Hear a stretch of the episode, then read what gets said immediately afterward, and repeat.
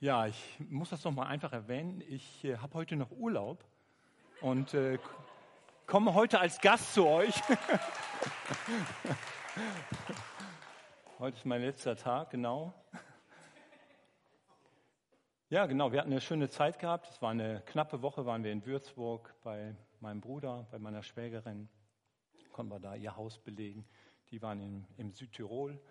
Ja, und wir haben die Zeit genutzt als Ehepaar, haben uns inspirieren lassen und das hat mich auch inspiriert, äh, was wir gelesen haben für heute.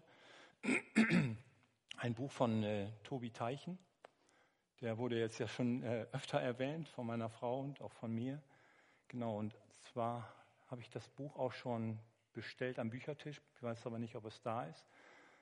Äh, über Amazon geht es immer einen Tag und man steht dann immer Gefahr, doch über Amazon zu bestellen. Aber genau, äh, das Buch heißt Roots, also vom englischen Wurzeln.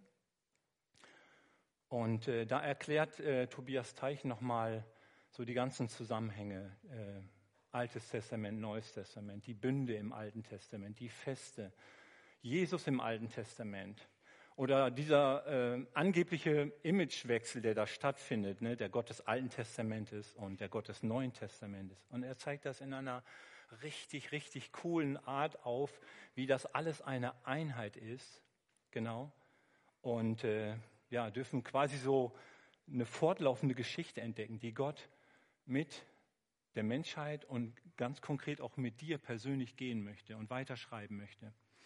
Und ich möchte, und wir können dieses Buch absolut empfehlen. Und wie gesagt, schaut einfach mal irgendwann mal am Büchertisch, ob das da, dort erscheint.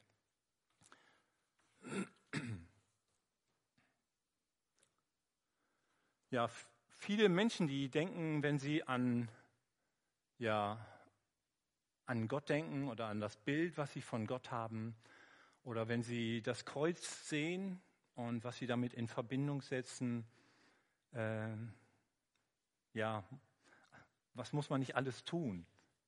Ja, also so eine Form von vielleicht äh, eine fromme Form von Religiosität oder wo man sich schlecht fühlen muss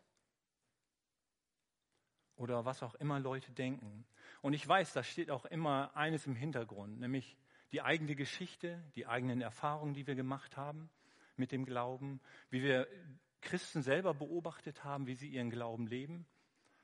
Äh, oder wie ich selber, sag ich mal, fromm sozialisiert wurde oder fromm aufgewachsen bin und eben vielleicht eine gesetzliche, mit einer gesetzlichen Prägung, ja, die ich ja nicht einfach so abschütteln kann. Oder es steht vielleicht auch ein selbstgemachtes Bild von Gott dahinter. Wie ist dein Bild von Gott? Oder wenn du an das Kreuz denkst, was sind deine Erfahrungen? Und ich möchte so zu Anfang sagen, dass es eigentlich äh, darum geht zu entdecken, dass das Kreuz viel tiefer ist als alles, was, was wir uns nur vorstellen können. Und es viel tiefer geht, als Menschen oft denken. Religiosität bedeutet, dass wir so unsere eigenen Vorstellungen äh, in den Glauben reinprojizieren. Das ist wie so eine Leiter, wo wir versuchen, Gott näher zu kommen, und versuchen rauszufinden, ja, wie ist Gott denn jetzt? Wie tickt Gott denn? Wie ist denn wirklich das Bild von ihm? Und die Gefahr dabei ist, dass dann so ein Glaube entsteht, den ich mir selber baue. Klar, der ist dann auch geprägt von Traditionen oder wie ich im Fromm aufgewachsen äh, bin, wie ich das schon sagte. Das können wir auch nicht einfach so abschütteln. Und ich kann mir vorstellen, wenn du die Möglichkeit hättest, deinen eigenen Glauben zu basteln, so, dann ja, dass du nicht unbedingt beim christlichen Glauben rauskommen würdest. Wenn du daran denkst, ein Gott, der schwach wird, ein Gott, der von Menschen gequält wurde, ein, Mensch, ein, ein Gott, der von, von Menschen gegeißelt wurde, gefoltert wurde und umgebracht wird, das würden wir nicht so erfinden, glaube ich, weil es uns eigentlich auch nicht passt. Wir hätten, glaube ich, ein ganz anderes Bild entworfen von Gott. Und jetzt ist die Frage, wie kann ich gerade dort, wie ich Gott gerade dargestellt habe, wie er ja ist, ja, wie kann ich gerade da einen Zugang finden zu einer lebendigen Beziehung zu Gott. Und inwiefern ist gerade am Kreuz das Gegenteil von Religiosität zu finden? Und da möchte ich mit euch einfach mal tiefer reingucken, was da wirklich passiert ist. Und ich möchte erklären, inwiefern wir gerade da, wo wir den Hang haben, doch wieder religiös zu werden, da reinzurutschen in eigenes, wo wir in der Gefahr stehen, religiös zu werden, Gott dir begegnen will. Eins, was wir alle irgendwo in uns drin haben, ist, dass wir für Gott etwas tun wollen, um doch noch irgendwie etwas zu zeigen. Vielleicht zu sagen, so schlecht bin ich doch gar nicht. Oder mich bei ihm empfehlen oder vielleicht irgendwas doch im Nachhinein noch wieder gut zu machen. So, wenn ich nur gut genug bin, dann. Und das ist irgendwie tief in uns drin. Selbst wenn du gläubig bist und Christ bist, stehst du in der Gefahr, so zu denken. Vielleicht steht da im Hintergrund ein schlechtes Gewissen. Aber woher kommt dieses schlechte Gewissen? Weil ich denke, ich muss etwas tun, damit Gott mit mir, mit mir zufrieden ist. Merken wir, dass da so ganz schnell so ein ganz übles Leistungsdenken reinkommen kann? Du kannst das Christsein als Religion leben oder als lebendige Beziehung zu Gott. Und ich denke, dass das ein absolut Riesenunterschied ist. Und du kannst als Christ genauso religiös sein wie in einer anderen Religion. Oder aber du kannst so frei sein wie nirgendwo anders. Wenn ich so daran denke, an die Geschichte mit, ja, seine Schuld zu bekennen, mit Buße, wie es auch genannt wird, ne, dass ich ja irgendwie mal beichten muss, dass ich muss ja irgendwie meine Sünden loswerden. Und dann versuche ich es irgendwie doch ein Stück weit abzuarbeiten, durch irgendetwas wieder zu richten.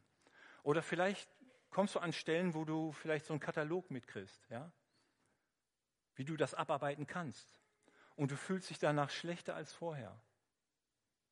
Und fühlst dich nicht befreit danach, sondern denkst, ich müsste mal wieder beichten, weil ich ja auch ein schlechter Mensch bin.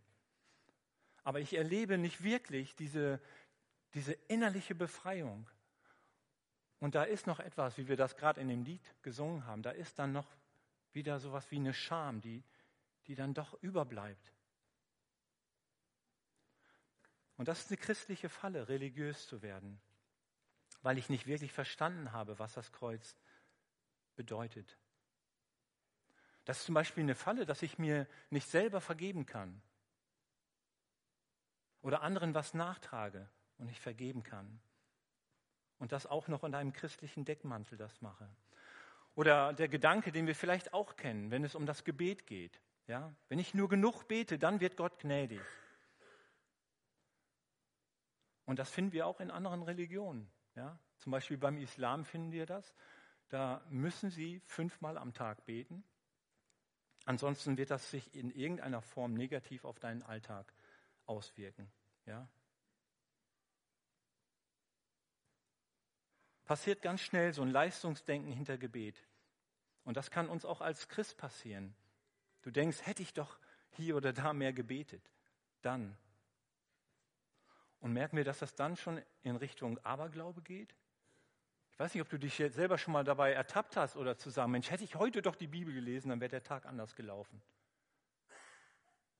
Als Aberglaube, ja? Dann wäre mir das und das doch nicht passiert meine, dann kannst du ab morgen auch an was weiß ich glauben.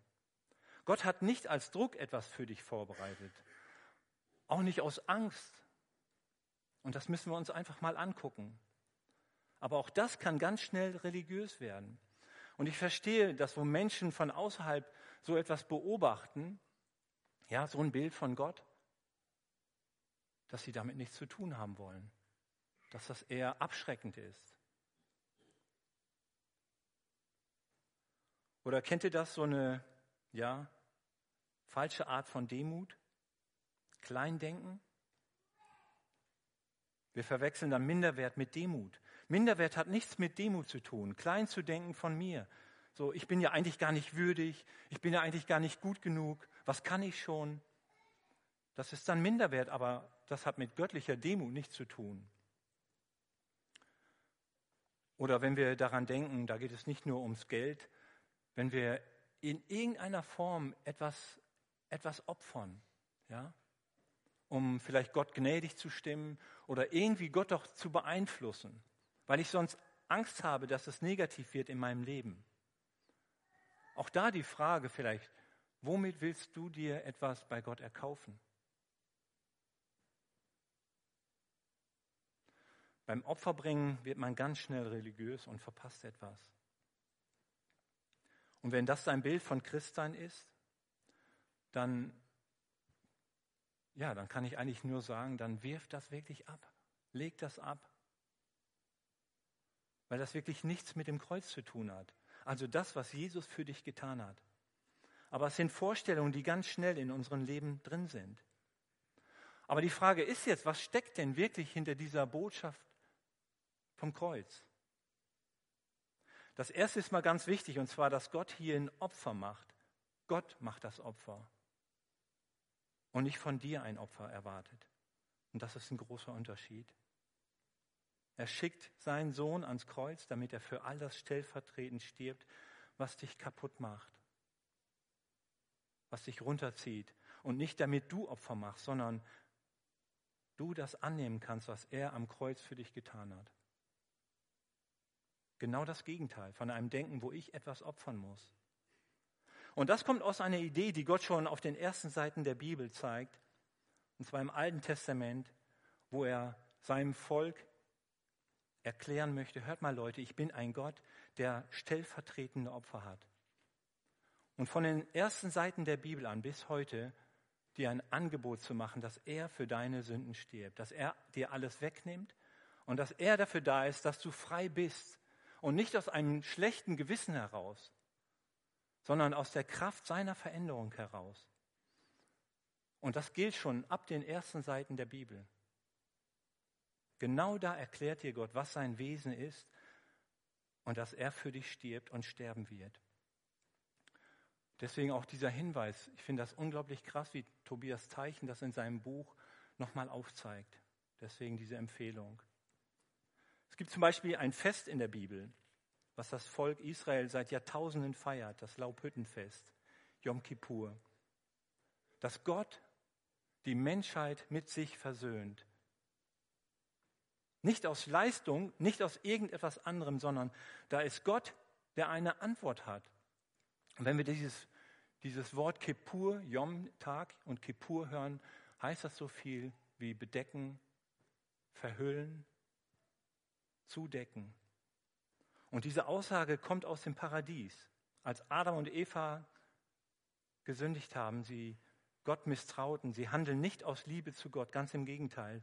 Da kommt Sünde in ihr Leben, Fehler kommen in ihr Leben und dann kommt Gott in dieses Paradies rein und er sagt, ich habe eine Antwort auf eure Sünde, für die ihr euch schämt.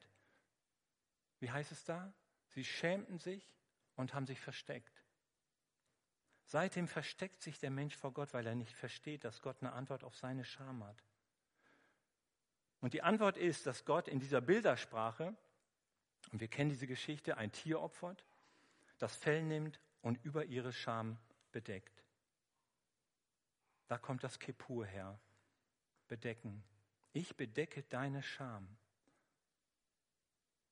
Aber ich bedecke das nicht nur, sondern ich verändere das auch ich nehme dir deine Sünde weg und ich stelle dich nicht bloß. Das heißt, an diesem Fest sagt Gott in der Bildersprache, lasst uns feiern und lasst uns sehen, was Gott vorhat. Solange du nicht weißt, dass Gott es gut mit dir meint, wirst du dich geistig gesehen immer vor Gott bedecken, weil du dich schämst vor Gott. Und anstatt zu ihm zu gehen, der deine Schuld wirklich zudeckt, der dich verändert, der dich heilt, der alles wegnimmt, rennst du vor Gott weg, geistlich gesehen. Weil da etwas ist wie, wie Scham, ja. Anstatt zu wissen, es ist der einzige Ort, wo Veränderung passiert in meinem Leben. Und das Laubhüttenfest fängt so an, dass der Priester ein Widderhorn nimmt und durch dieses Horn bläst. Können fragen, ja, warum gebraucht Gott so viele Bilder im Alten Testament? Und die haben, machen alle einen Sinn. Das ist unglaublich interessant, wie, wie Teichen das nochmal aufzeigt, auch im Detail. Vielleicht denkst du, vielleicht kann Gott nicht klar reden. Muss das so kompliziert sein im Alten Testament? Und auf den ersten Seiten der Bibel versucht Gott uns durch eine Bildersprache zu zeigen, dass ein stellvertretendes Opfer da ist. Abraham opfert einen Widder und dieses Tier kommt immer wieder in der Bibel als stellvertretendes Opfer vor. Alles weist auf Jesus. Im zweiten Teil der Bibel heißt es, dass Jesus dieser Widder ist.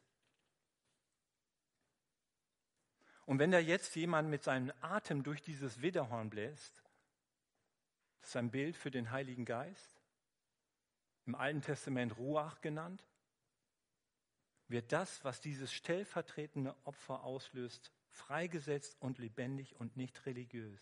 Das heißt, er bläst da durch und das ganze Volk weiß, jetzt haben wir in den nächsten zehn Tagen Zeit zu überlegen, wo Schuld in unserem Leben ist. Und das sollen nicht zehn Tage sein, wo ich äh, grübel und schlechte Stimmung habe und nur depressiv bin, gedrückt bin, dass ich mich schlecht fühle, weil dieses Laubhüttenfest ist ein Freudenfest, sondern einfach fragen, wo sind Dinge in meinem Leben, die dich, Gott, nicht ehren, die meine Beziehung zu dir belasten. Und dann kam Yom Kippur, der Tag, wo Gott sagt, ich will eure Schuld bedecken. Der Priester nimmt zwei Böcke, da kommt übrigens das äh, Wort Sündenbock her, und er hat auf den einen die Hand aufgelegt und stellvertretend die Schuld des Volkes auf diesen Bock übertragen. Und dann wurde dieser, dieser Widder in die Wüste gejagt. Und der andere Bock, der wurde geschlachtet und durch sein Blut in dieser symbolischen Sprache gab es diese Veränderung. Gott sagt im zweiten Teil und auch im ersten Teil der Bibel, glaubt ihr, dass, dass ich auf Opfer stehe? Ich will euch etwas zeigen in einer unfassbaren Tiefe, weil ihr es sonst nicht versteht, nämlich dass Jesus dieser Sündenbock ist. Jesus ist dieser Sündenbock und nicht wir, nicht du.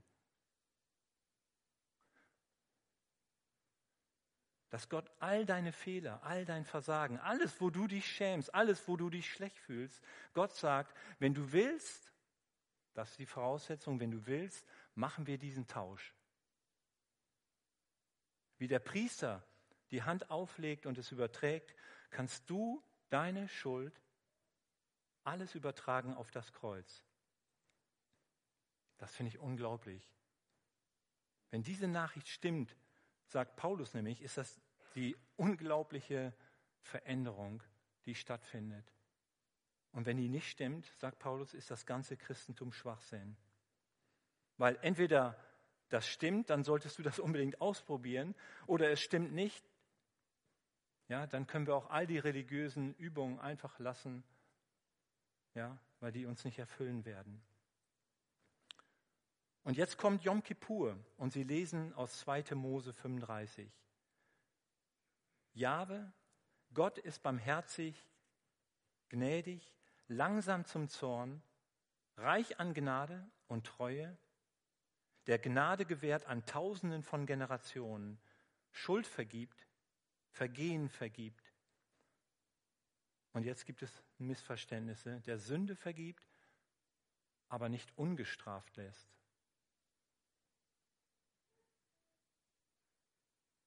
Was heißt denn das jetzt? Und das ist ein Hinweis auf das Kreuz, der es nicht ungestraft lässt.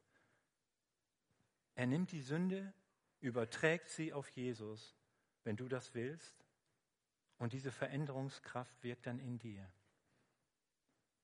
Wenn du das nicht annimmst, das ist deine freie Entscheidung, wird dich Schuld zerstören, nicht ungestraft lässt. Nicht nur dich, sondern auch die Generation nach dir durch dein destruktives Verhalten.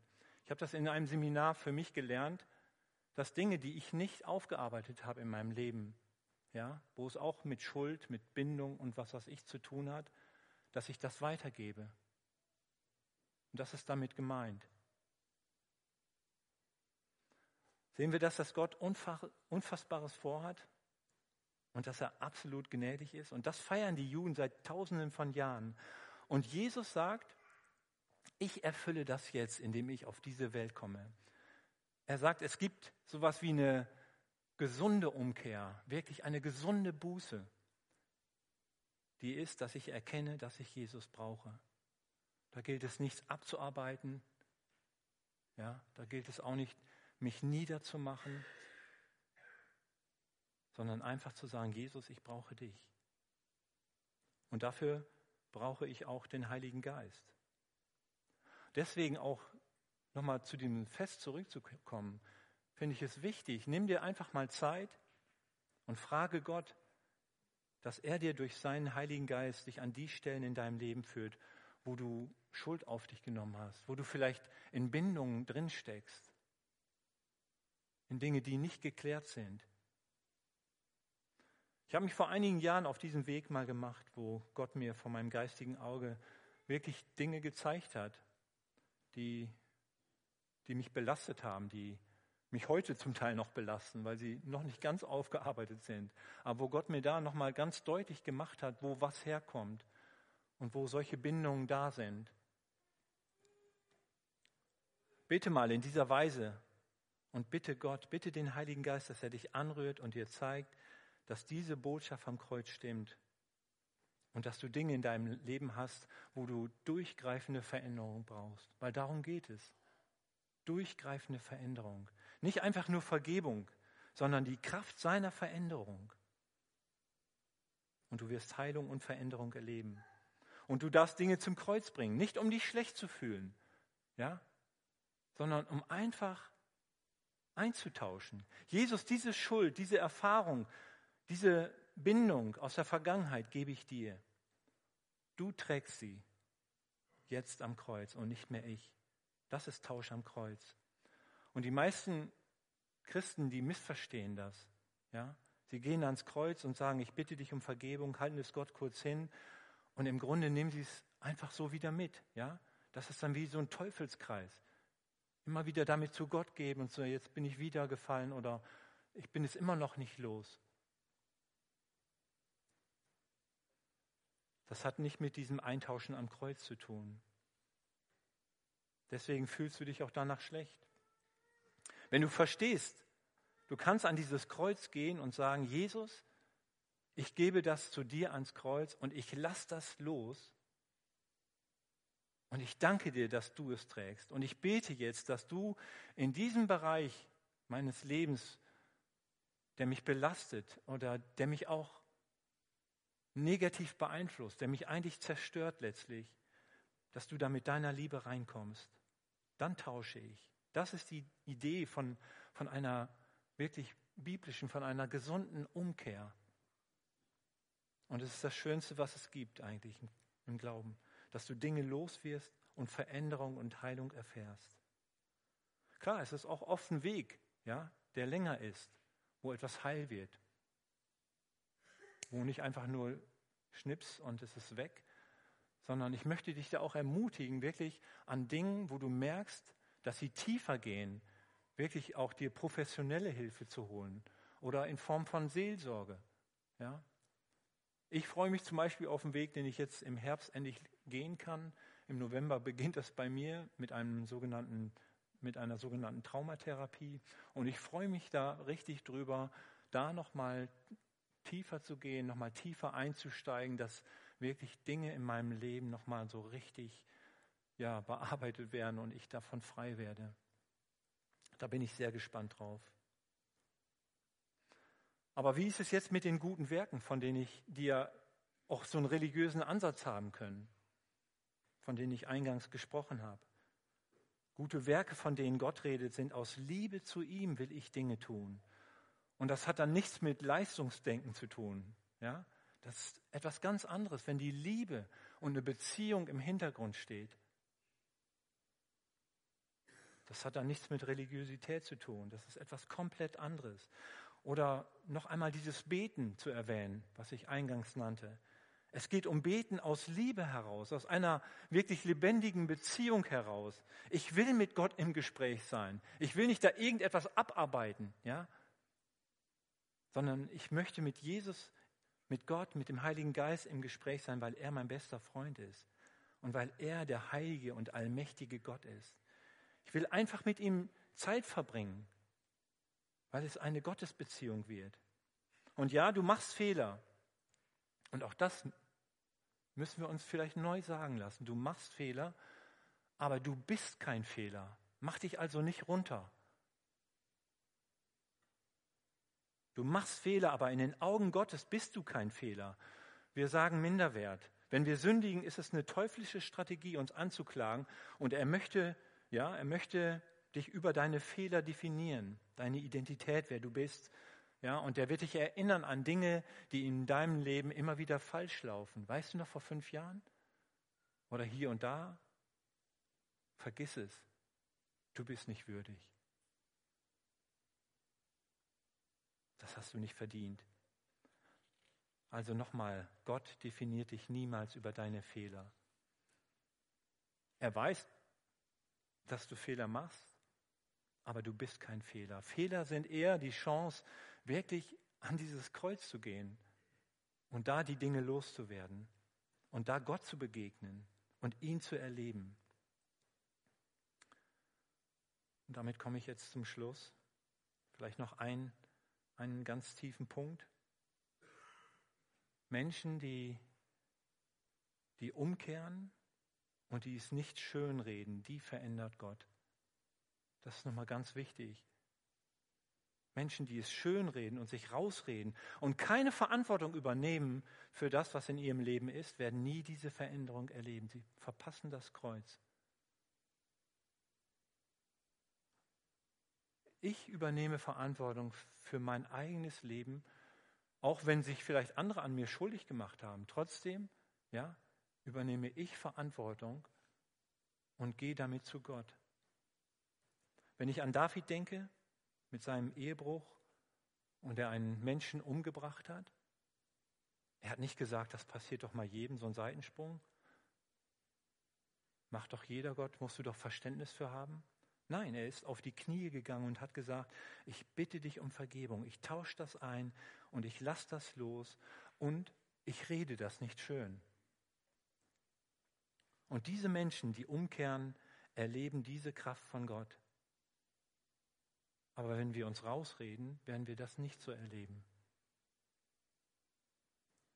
Das ist die Botschaft vom Kreuz. Wenn du die verpasst, dann wirst du dich nach wie vor über deine Fehler definieren. Und dann wirst du denken, ja, ich bin ein Fehler. Dann wirst du im schlechtesten Fall nicht zu Gott laufen, sondern vor ihm weglaufen.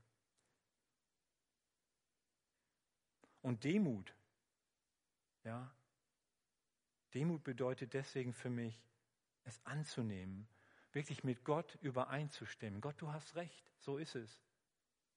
Dass er Gott ist und ich nicht. Aber ich stimme auch mit ihm überein, dass ich ein Sohn und eine Tochter bin. Dass ich eine Würde habe durch Jesus und dass ich Gaben habe, die ich einbringen werde. Und nicht minder wert nach dem Motto, ich kann nichts, ich bin nichts, sondern wirklich so ein, ein gesundes Selbstbewusstsein an den Tag zu legen. Mir ist bewusst, wer Gott ist, aber mir ist auch bewusst, wer ich bin. Das ist gesunde Demut. Zum Schluss einfach nur die Frage, wo, wo stehst du heute? Wo stehst du aktuell?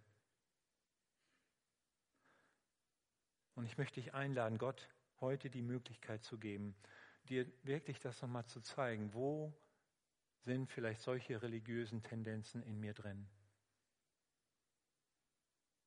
Wo sind sie in meinem Leben? Wo du vielleicht diese Botschaft nicht wirklich angenommen hast, dass du sie zum ersten Mal annimmst. Oder aber sie wieder neu annimmst, weil du vielleicht jetzt verstanden hast, um was es ihm geht. Ja, geht nicht um Religiosität, es geht wirklich um diese, diese Einladung, zu Gott zu kommen, so wie du bist. und dann auch bei ihm damit zur Ruhe zu kommen.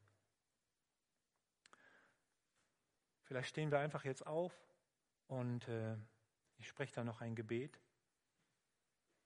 und wir wollen dann in die Anbetung gehen.